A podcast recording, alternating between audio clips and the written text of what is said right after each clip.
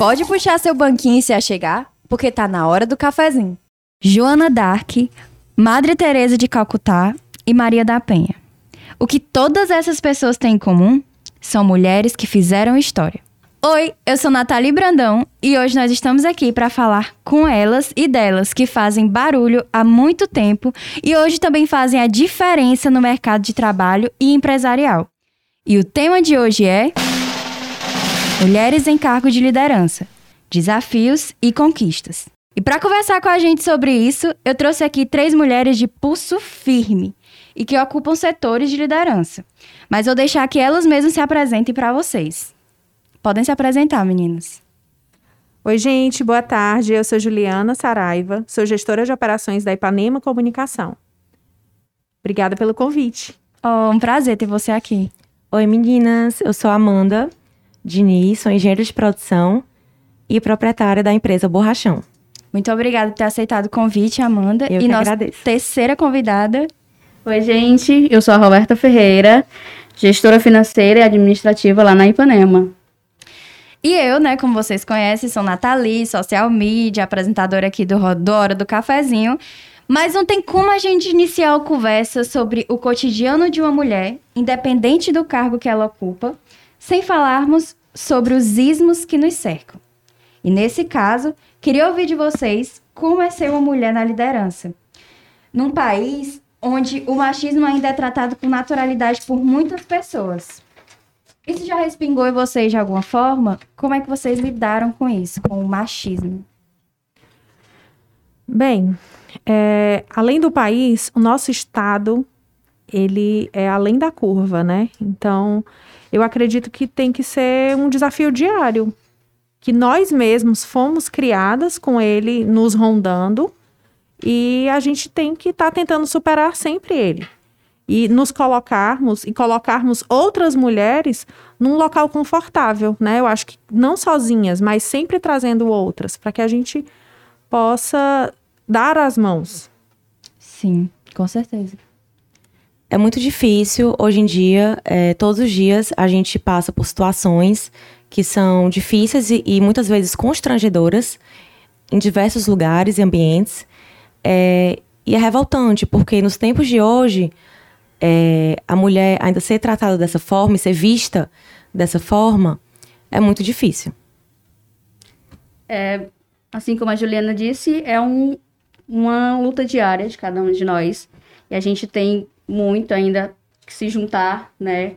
A gente vê também que às vezes tem um preconceito também entre as mulheres. Sim. E aí a gente precisa mesmo se juntar e se unir e lutar cada dia por uma coisa melhor para nós mulheres, para que assim, no futuro não seja uma coisa tão que a gente, uma mulher hoje conseguiu alguma coisa, ah, uma coisa maravilhosa, que seja uma coisa natural, igual é para os homens. Total, eu acho que uma coisa que a Juliana falou, que eu queria parafrasear, é exatamente sobre isso, né? A gente é criada pensando de uma forma machista. Os nossos pais, muitas vezes, repassam pra gente ensinamentos machistas sem querer. Muitas vezes a gente é machista no nosso dia a dia sem querer também. Então, esse ismo, né, do machismo, ele realmente está presente nas nossas vidas, principalmente por sermos mulheres, e no mercado de trabalho não é diferente. Inclusive, segundo a pesquisa feita pelo IBGE em 2019, as mulheres ocupam cerca de 37,4% dos cargos gerenciais, enquanto os homens ocupam 62,6% dessas posições. Ou seja, entrar no mercado ainda é um desafio para nós. Contudo, ter uma inspiração é fundamental para nos sentirmos representadas e estimuladas. Afinal, o nosso lugar é pilotando fogão, carro, avião e, claro, grandes empresas. Sendo assim, queria ouvir de vocês quais outras mulheres são alguém em quem vocês se espelharam e qual foi a importância de ter uma referência feminina. Minha maior referência feminina é minha mãe.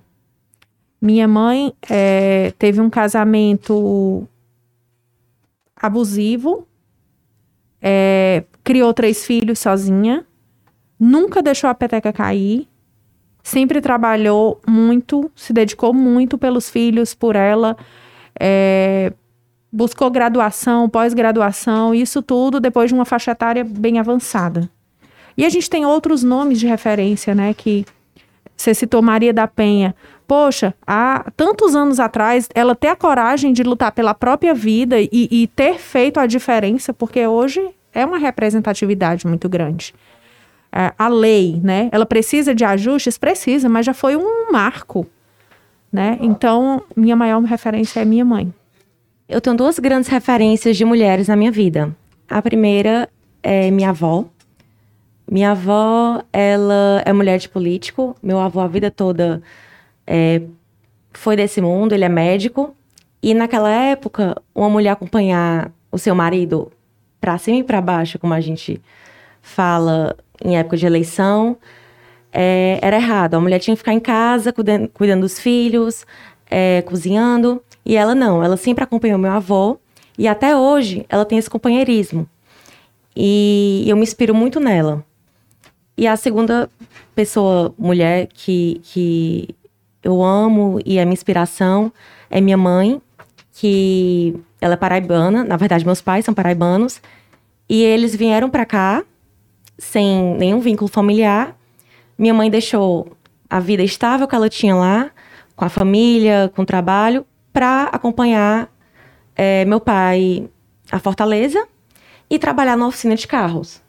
Então, eu acho que tudo começou a minha história profissional é, e começar a quebrar esse preconceito, é, essa construção que é feita na nossa criação de é, só homens podem trabalhar na oficina ou se inserir no universo masculino, é, foi com ela que eu vi que é, é possível.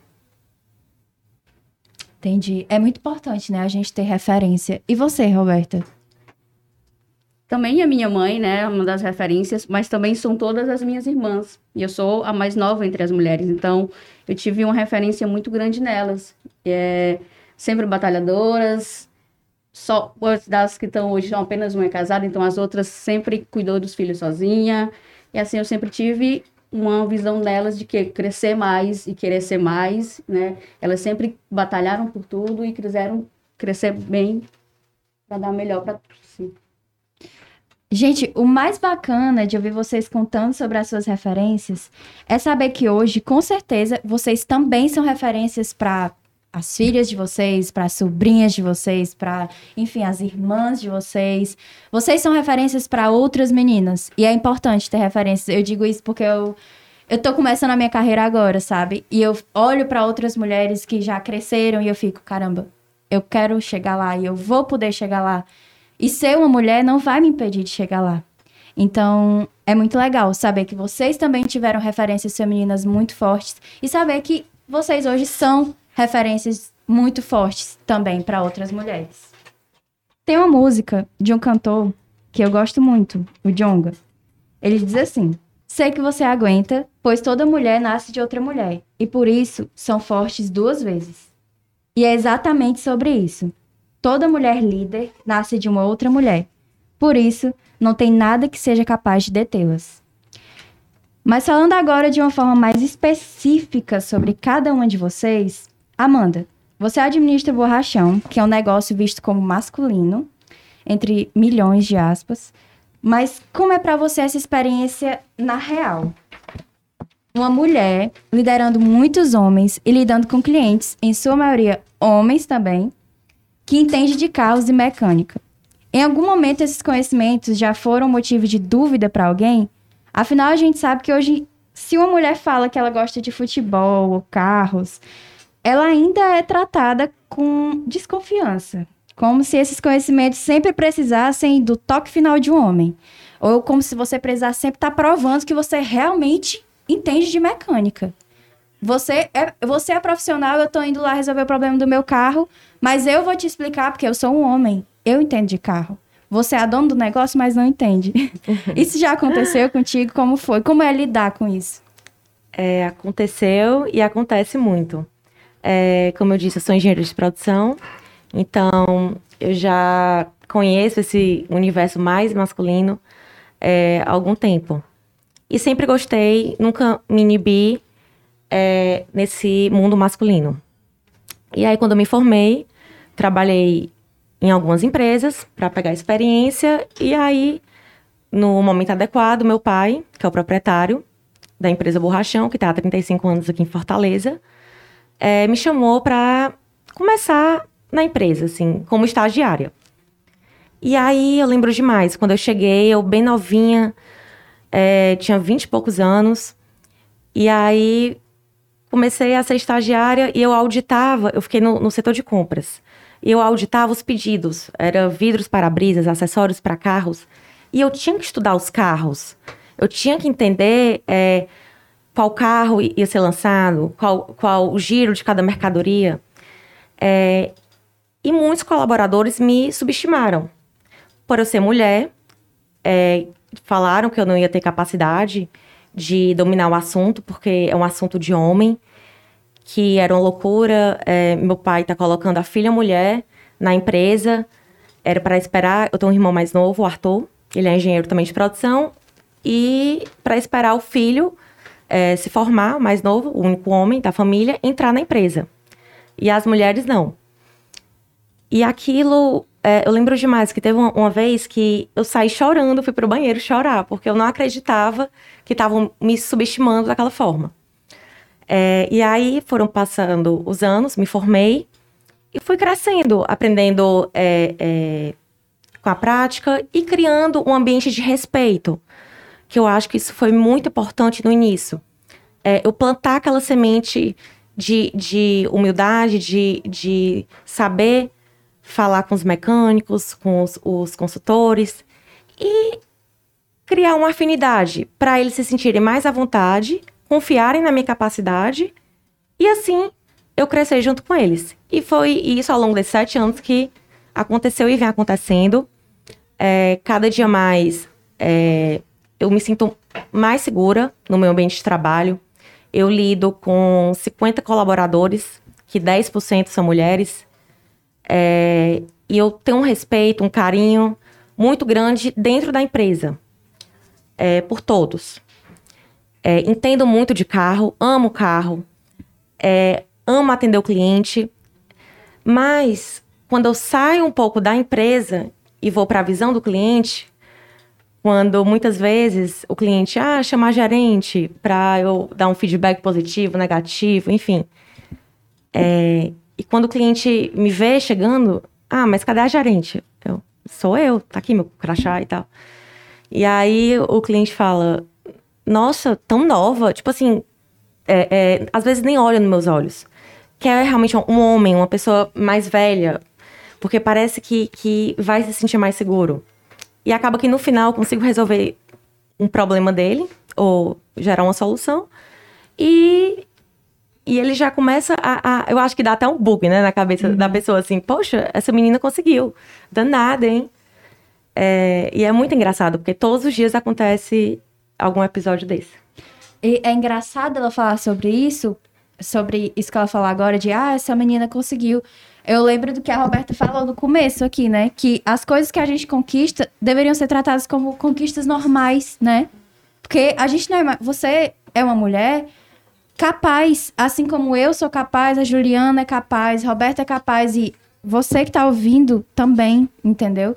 A gente tem que parar de pensar realmente que as mulheres não são capazes das coisas ou que elas são é, quando elas conseguem, elas são, uau, meu Deus, ela consegue falar sobre carros. Como assim? É a sua paixão, é a sua vida. É sobre, é sobre isso, você é sobre isso, né? Então é muito bacana a gente ver que estamos conquistando os nossos espaços. Com certeza. E Nathalie, eu estava até. Eu faço uma pós-graduação de gestão de negócios. E eu tive aula, voltou, né, depois da pandemia, é, semana retrasada. E a gente estava falando é, da atuação das mulheres nesse mundo atual, né? Principalmente em relação às empresas. E empresas conhecidíssimas nacionalmente estão querendo, fazendo umas propagandas, umas ações, é, colocando isso, mas sem um propósito disso. É, vou contratar é, em 2021 apenas mulheres. Até o final do ano, só mulheres são admitidas em, em X empresas. E estão esquecendo também da nossa capacitação, do, do que a gente é, é, é, boa, no que a gente se sobressai, do, do quanto a gente estudou para estar tá naquele, naquele cargo.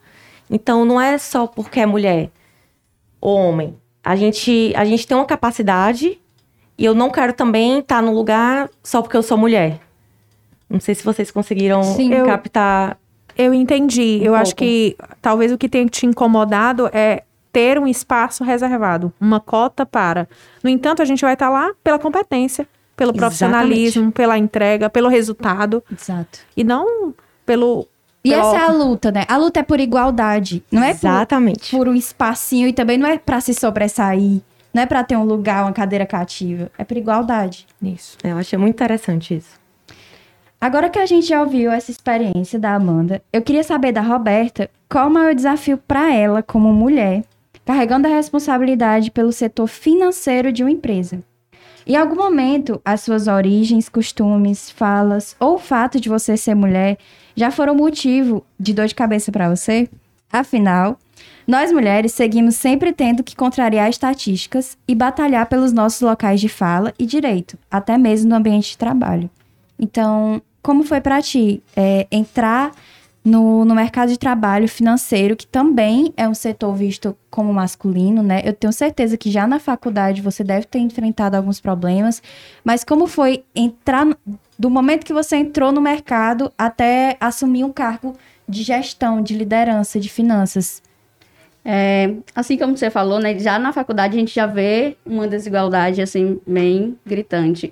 Na verdade, a gente vê tipo a maioria dos professores são todos homens, quase nenhuma mulher. Já né, lá, já lá na Já faculdade. falta essa referência, Isso. né? E mesmo que a gente tenha, tipo, na época que eu fiz faculdade, a gente tinha um número maior de mulheres na sala de aula, mas o que predominava para quem entendia mais eram os homens. Então, é sim um desafio e foi bem difícil, como é sempre. Eu, é uma coisa que eu sempre gostei e aí eu fiz e procurei, corri atrás. E assim, além de gestão financeira, eu também fiz contábeis, que também é uma área que o pessoal acha muito que é só os homens que entendem que na verdade estava vendo alguns estudos a mulher tem mais conhecimento mas que o mercado acha que o homem que é que tem sim um, um conhecimento maior. E é isso é um, um mundo que a gente a gente mulheres precisam se unir para tentar chegar lá mais na frente tipo eu acho muito muito massa muito bacana quando as mulheres se unem para fazer um grupo e aqui a gente vai batalhar assim pelas outras mulheres é, porque eu já vi, aí eu tiro assim de foco de, de, de empresas, a gente vê grupos de, de bandas, né, de mulheres, né, na maioria das vezes os homens cantam, assim, faz banda e tem que ter sempre um homem. Não, a gente vai fazer aqui um grupo só de mulheres. E igualmente no futebol, eu gosto de bem de futebol. Uhum. E aí, quando a gente chega num, num estádio, começa a conversar de futebol, é, ah, você não entende. Eu já, já escutei isso muito. Ah, tu tá fazendo, falando o quê que tu não entende? E é assim também nas empresas. Tu tá falando o quê? Tu, tu fez o quê? Tu, já, tu trabalha em quê? Você tem que estar sempre provando. Sim, sempre alguma provando coisa. alguma coisa, sempre tendo que ser mais do que alguém. É. Isso, isso realmente é, é uma carga que a gente carrega. E eu espero que as próximas mulheres, as que vierem depois de nós, elas não tenham que carregar esse peso, sabe? De ter que provar que conhecem, que sabem alguma coisa. Mas, em muitos momentos, tentam nos apagar, realmente, por sermos mulheres. E quando a gente é reduzida a mulher de alguém? Eu queria conversar com a Juliana sobre isso, porque, como vocês já sabem, ela é sócia proprietária da Ipanema, juntamente com o Marcos. Mas eles também são unidos pelo casamento. Sendo assim, eu queria ouvir de você, Ju, em- se em algum momento você já foi reduzida à mulher do Marcos, ao invés de ser vista como uma sócia dele. Ao invés de, de enxergarem você como alguém que anda lado a lado com seu sócio, te trataram como apenas a mulher do dono. Isso já aconteceu e se isso já tiver acontecido, como você lidou com isso? Tá. Isso já aconteceu. Eu acho que todas nós já passamos por isso em algum momento, né? Ter sempre, é, ser sempre atrelada a uma figura masculina para poder te fazer presença no local que você está. Eu tenho sorte, porque o meu esposo barra sócio me dá muito apoio, me dá muita segurança. É, e respalda as minhas decisões na empresa. eu tenho um exemplo aqui para dar para vocês, que eu fui no Eusébio, que é uma cidade vizinha a Fortaleza, numa reunião de prospecção. Esse cliente marcou com o Marcos. E quem fui foi eu. Quando eu bati na porta e entrei, aí ele me indagou perguntando o que você quer aqui? Aí eu disse, eu vim para reunião em nome da Ipanema. Ah, mas eu tô esperando o Marcos. Eu digo, sim, mas quem veio fui eu. Então, esse foi um episódio, a gente atendeu o cliente, fechou o contrato, ele tratava comigo, já não tratava com o Marcos. e aquilo foi uma situação constrangedora, mas a, aquele constrangimento me deu uma força que mesmo se ele não quisesse me receber, ele iria me receber. E um outro momento foi um conflito numa reunião. O cliente estava insatisfeito com algumas ações e era uma reunião online. E aí o cliente pegou e disse: "Tá, vamos esperar o, o Marcos entrar". Eu disse: "Não, eu estou aqui, a gente vai resolver".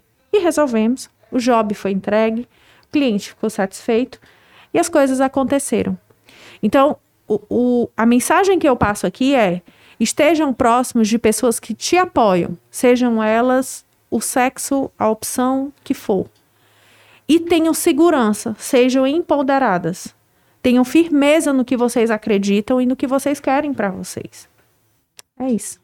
Poxa, que bacana, sabe? Como é bom a gente dividir essas experiências, porque eu tenho certeza que todas vocês aqui já foram vistas como a irmã de alguém, a filha de alguém, a namorada de alguém. E nós não somos isso. A Amanda é a Amanda. A Juliana é a Juliana. A Roberta é a Roberta.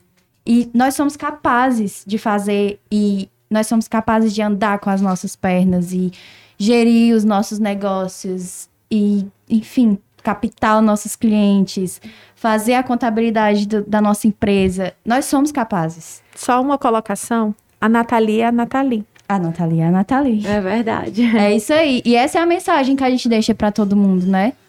E eu me identifiquei com a Ju agora que essa parte do apoio é muito importante. Ela tem o apoio do Marcos e eu me identifiquei muito porque eu tenho muito apoio do meu pai. Então, ele confia no que eu vou. Ele, às vezes ele nem participa da reunião, mas ele confia tanto no meu trabalho, é, é, no que eu construí ao longo dos anos que a gente está juntos no trabalho, que é muito legal. Então, às vezes a pessoa se surpreende. Ah, tá ali a filha do dono, bem novinha, toda patricinha, bem vestida e falando de carro. E acaba que eu consigo resolver, solucionar, é, prospectar. E isso dá uma, uma sensação de, de, poxa, tô no caminho certo, é, tô com pessoas ao meu redor que acreditam em mim. É isso, é sobre isso. Bacana. É sobre isso, né? É sobre isso mesmo. é, pessoal, apesar de todo o espaço que essas mulheres aqui que estão comigo e todas as outras conseguiram, e de todas as portas que com toda determinação e força elas abriram, a luta pela igualdade de direitos trabalhistas e equidade social continua. E agora, para encerrar, eu deixo esse espaço para vocês se divulgarem falarem das empresas de vocês, dos Instagrams, podem aí passar os contatos.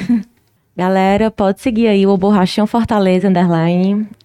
É, a empresa está aberta para todos, a gente soluciona seus problemas, acessórios para carros, vidros automotivos. Então, seja mulher, seja homem, seja qualquer coisa, é, super será bem-vindo.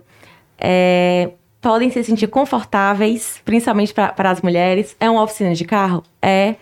Mas com certeza o respeito, o ambiente, é, vocês vão ser tratadas, recebidas da melhor forma possível. E meu Instagram é Amanda Diniz, underline também. Gente, é, vou divulgar Ipanema, arroba Ipanema com. Agência de comunicação que busca solução, resultado, com uma equipe muito, muito bacana. É, o Borrachão é nosso cliente, a gente Sim, quer agradecer. a gente quer aqui agradecer a Amanda ter aceitado o convite. Ah, E é isso. eu que agradeço a oportunidade de estar aqui com vocês nesse Oh. bate-papo. Muito obrigada, muito obrigada, meninas, as três, por terem vindo. Muito obrigada, Amanda. Muito obrigada ao Borrachão também pela parceria com a Ipanema. Se vocês quiserem me encontrar nas redes sociais, é arroba Nathalie Brandão, com dois T's. E próxima sexta, eu te espero na hora mais gostosa do dia, que é a nossa hora do cafezinho. Até mais, pessoal.